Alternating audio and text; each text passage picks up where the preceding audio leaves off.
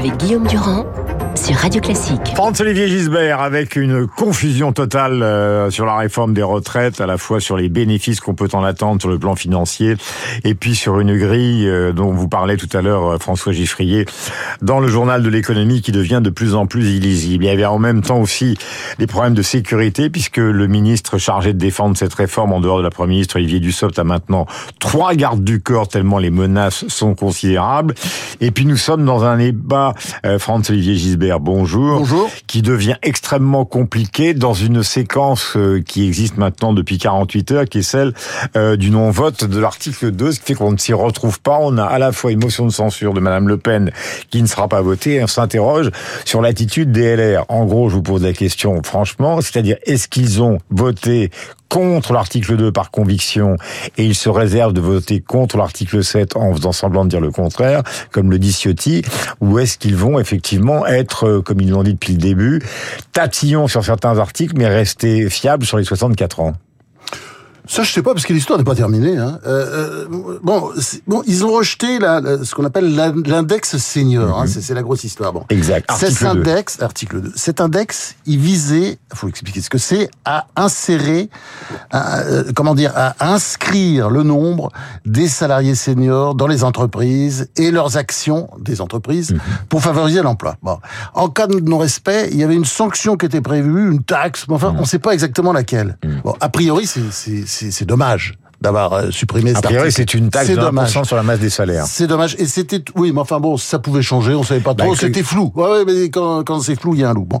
Enfin, tout ça faisait encore de la paperasse supplémentaire dans l'énorme usine à gaz que euh, nos députés ne cessent d'agrandir pour soi-disant protéger l'emploi. Ça, c'est un argument, quoi. Donc, euh, effectivement, c'était pas très excitant pour ces députés LR de voter pour cet index senior qui était pas très bien expliqué. Mais enfin bon, la discussion n'est pas terminée. Et puis euh, il sera toujours temps de rajouter un jour quelque chose parce que la CFTD le demande et à juste titre. Il faut aussi s'occuper des seniors. Ouais, euh, mais ça ne fait qu'obscurcir. Je reviens à la question initiale, le débat sur la réforme des retraites. C'est-à-dire que c'est à peu près ce qu'on retrouve dans tous les journaux ce matin. C'est-à-dire que c'est devenu le flou partout maintenant. Oui, bah alors, euh, au Conseil des ministères, Macron, il a dit donc que les oppositions n'avaient plus de boussole, qu'elles étaient perdues. Euh, et, et qu'elle privilégierait les, les, les manœuvres d'appareil au détriment des intérêts du pays. Bon, voilà, en ce qui concerne LR, je pense que le président ne peut s'en prendre qu'à lui-même. Il aurait dû discuter davantage avec les républicains, lui-même, pas forcément laisser faire ce boulot par euh, Elisabeth Borne, qui est quand même assez neuve dans le métier. Il, a raison de dire que la droite euh, défendait les 65 ans secs il y a un an et qu'elle s'oppose maintenant aux 64 ans avec premier, hein. accompagnement. Pradier le premier. oui, non, mais bien sûr, non, mais évidemment, c'est évident. enfin, excusez-moi, ça c'est la politique. Hélas, d'ailleurs, mais enfin, c'est la politique. Plus ça change, plus c'est la même chose. Tenez, lui-même, Macron. Bon, il a dit tout et son contraire sur, sur la réforme des retraites. Et puis, euh, il n'y a pas si longtemps, il était contre le nucléaire, hein il y, a, très peu de temps. Euh, aujourd'hui, il est pour. Bon, bah ouais, voilà. Je dirais, la politique aussi, pour moi, c'est parler, respecter l'autre, négocier avec lui, changer de pied, surtout quand on en a besoin. Mmh. Donc, euh, et je pense que le boulot n'a pas été forcément fait par, par par le président sur euh, sur LR quoi. Il, fallait discuter un peu. En plus, LR l'idée aujourd'hui, je le vois partout dans la presse, LR est mort. LR c'est fini, ils se disputent tout, on voit très bien, mhm. ça se déchire de tous les côtés. Mais euh, le, le, comment dire, l'état de santé de LR, ça me rappelle un peu celui du PS avant les dissolutions euh, de 1997. Je sais pas si vous vous souvenez quand Chirac a dissous, euh, mesure absolument débile qui était d'ailleurs un peu soufflée par Villepin à l'époque. quand il a dissous, tout le monde disait, mais de toute façon, il va gagner puisqu'il n'y a pas de PS. Hmm. Vous avez vu? Bon, le PS a gagné. Pour une raison très simple, c'est que LR, ça va pas du tout. Il n'y a pas de ligne, on ne sait pas, ça va dans tous les sens. Et puis en même temps, bon, ils ont des présidentiables, c'est toujours une force. Hein. À l'époque, le PS avait des présidentiables en 1997, Jospin, Fabius, etc. Et puis là, bon, bah, euh, LR aussi a des présidentiables. Il y a Laurent Wauquiez, euh, le président de la région Auvergne-Rhône-Alpes. Et puis aussi, il y en a d'autres. Par exemple, je sais pas, David Lisnard, le maire de Cannes, peut-être aussi Bruno Retailleau. Enfin bref, voilà. Et puis même même, je dirais, LR, à cette occasion, maintenant, il a, il a une aile gauche, et ça peut aider un jour, euh, le jour venu en tout cas, euh, avec Question. Aurélien Pradier. Euh, question, vous avez le sentiment, avec l'expérience, car c'est très important dans le domaine de la politique, l'expérience, vous avez le sentiment que LFI est en train de changer de nature. En gros, que de la social-démocratie, enfin, il a commencé sa carrière comme trotskiste, Mélenchon, mais il a Mélenchon. quand même été- Ah, Après, il il, a était un peu mitterrandiste. hein. Il a été C'est-à-dire mitterrandiste, après il a mitterrandiste. été ministre réformiste avec euh, Jospin. Jospin, il a voté le traité de Maastricht pour Oui, après voter contre le non. Donc, mais là, on est dans une nouvelle phase qui est ce que vous considérez comme une radicalisation qui est inédite. Bah, il, a toujours, enfin, disons depuis déjà plusieurs années, quand il a quitté le Parti socialiste, hein, un peu poussé par Hollande, d'ailleurs, il est un peu tombé dans un piège, il est parti.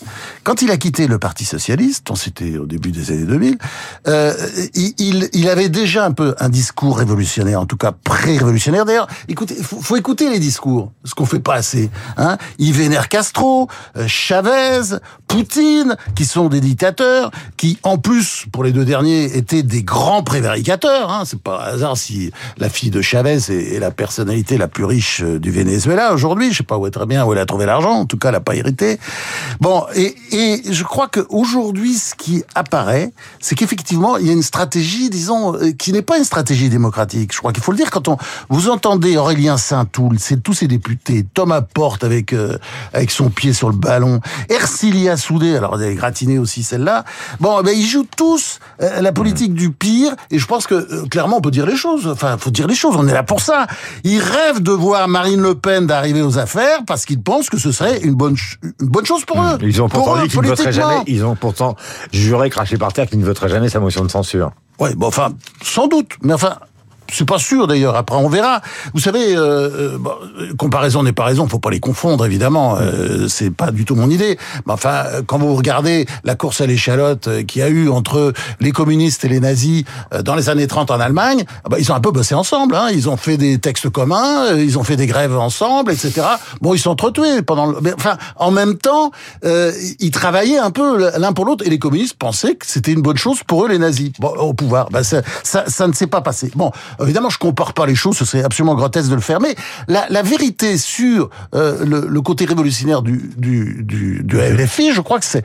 Mais c'est apparu enfin, comment dire, ça crève les yeux. Les déclarations de, de, de Manuel Bompard, le numéro un de LFI, qui a été élu à la tête de, de son parti par la grâce de Dieu, euh, il a quand même dit, le vote, ce n'est pas l'alpha et l'oméga de la démocratie. Voilà, bah, c'est ça. Donc, euh, c'est leur idée, c'est-à-dire une petite minorité qui va, qui va imposer sa loi. Euh, que vous dit, que nous dit, tout à l'heure on écoutait avec passion, j'espère, le professeur Amin Yamina, donc professeur d'addictologie, que vous dit cette affaire Palmade Et après nous parlerons de l'arrivée de Pharrell Williams chez LVMH qui est salué dans le monde entier. Ouais, alors, alors, bah, bah, j'aimerais qu'on prenne un peu de hauteur. Hein.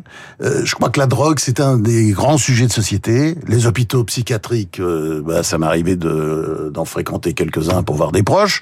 Euh, ben, ils sont pleins de, toxicopanes, toxicomanes au cannabis. Hein.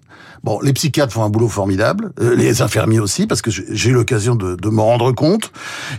Et, donc, ce fléau, je crois qu'il faut tirer et en tirer la conclusion, c'est que euh, il faut cesser de relativiser, de traiter ce problème à la légère. Il faut montrer du doigt ceux qui disent que ça n'est pas grave, que c'est même bien pour complaire aux jeunes, aux lycéens, euh, qui promettent de de, de, de de légaliser les drogues dites douces si, à Dieu ne plaise, ils arrivent un jour au pouvoir. Là, je suis désolé, mais je suis obligé de viser le programme de la NUPES, de LFI ou des écolos surtout, euh, qui ont euh, réussi à imposer au PS et au PCF euh, l'idée qu'il fallait légaliser, en tout cas, le cannabis, pour commencer. Alors, ils voudraient, euh, simplement, il y a une petite nuance, côté socialiste et communiste, ils voudraient euh, un, un- un débat public avant ou après, enfin, de toute façon, ça ne change pas grand-chose. Alors, je, je crois que euh, c'est très simple, je crois qu'on on peut le dire, on le sait, il n'y a pas des drogues euh, gentilles et des drogues naturelles, des drogues douces ou, ou des drogues dures. Euh, je crois que la drogue, je crois qu'il faut, le dire, on peut le dire ici, c'est toujours de la merde. Et de la merde qui fait des trous dans le cerveau. Euh, il est 8h54. sur Ah, l'antisémitisme, l'antisémitisme du monde. Bon, on le fera la prochaine fois. Absolument. Ah non, parce que c'était intéressant là. Il y a, Non, il y a non, un papier hallucinant sur Meyer Habib. Euh, dans le journal Le Monde. on en parlera la semaine prochaine. Hein, mais je crois qu'il faut pas le rater. Il faut pas le rater parce que il y a un antisémitisme qui progresse dans ce pays et je pense que c'est intéressant de le souligner.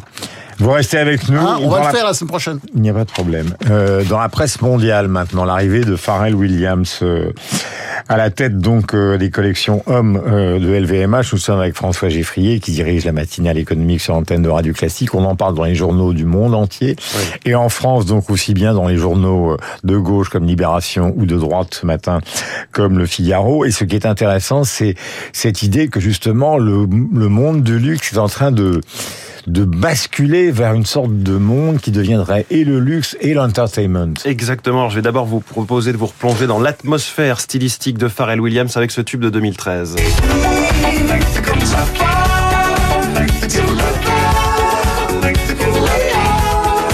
Get Lucky, Pharrell Williams avec les Daft Punk. Déjà une collaboration avec ce que la France sait faire de mieux, mais là dans la musique. Avant cela, Pharrell Williams avait déjà croisé la route de Vuitton dans les années 2000. Son arrivée vraiment cette semaine comme directeur créatif fait l'événement à la fois pop et business. On en parle comme d'une star du, mercato footballistique quelque part. Le coup de maître de Louis Vuitton, elle a tout de suite titré Le Figaro hier, mm. parlant d'une icône de style touche à tout. Ce matin, l'événement, vous le disiez, réconcilie deux journaux bien éloignés. Les Échos, groupe LVMH, certes, comme radio classique, mais Libération aussi, double page dans Libération qui titre Pharrell chez Vuitton, c'est chaud, chaud écrit comme un show, et le journal y voit la validation du profil de designer couteau suisse aussi à l'aise dans le stylisme que dans l'entertainment. Je voulais signaler aussi qu'à l'époque de la critique fréquente des grands groupes, et bien sur la chaîne américaine CNBC, au contraire, le commentateur applaudissait la nouvelle. Ça fait partie d'une stratégie, dit-il, celle de n'être pas seulement un groupe de produits de luxe, mais aussi ce qu'on peut appeler un groupe de culture. Il puise dans la musique, l'art, le cinéma, même le sport pour susciter l'événement, attirer l'attention. Louis Vuitton est maintenant la plus grande marque de mode au monde. Ses ventes ont doublé sur les quatre dernières années à 20 milliards de dollars par an. Et ça, ce n'est que Louis Vuitton, l'une des 75 maisons du groupe LVMH. Alors pour Pharrell, c'est un très gros poste, un très gros pari pour une très grande marque. Voici ce que dit ce, commentateur de CNBC. Et je vous laisse, non pas sur CNBC, mais avec un vent de liberté de Pharrell Williams, sa chanson Freedom en 2015.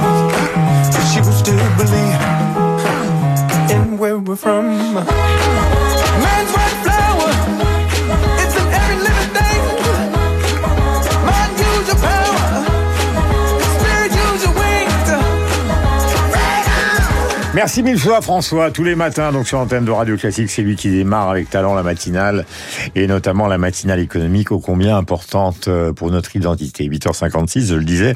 Nous avons rendez-vous avec le journal incontournable d'Augustin Lefebvre et après Franck Ferrand, c'était, vous l'avez reconnu et suivi, je l'espère avec passion, Franz Olivier Gisbert. À tout de suite.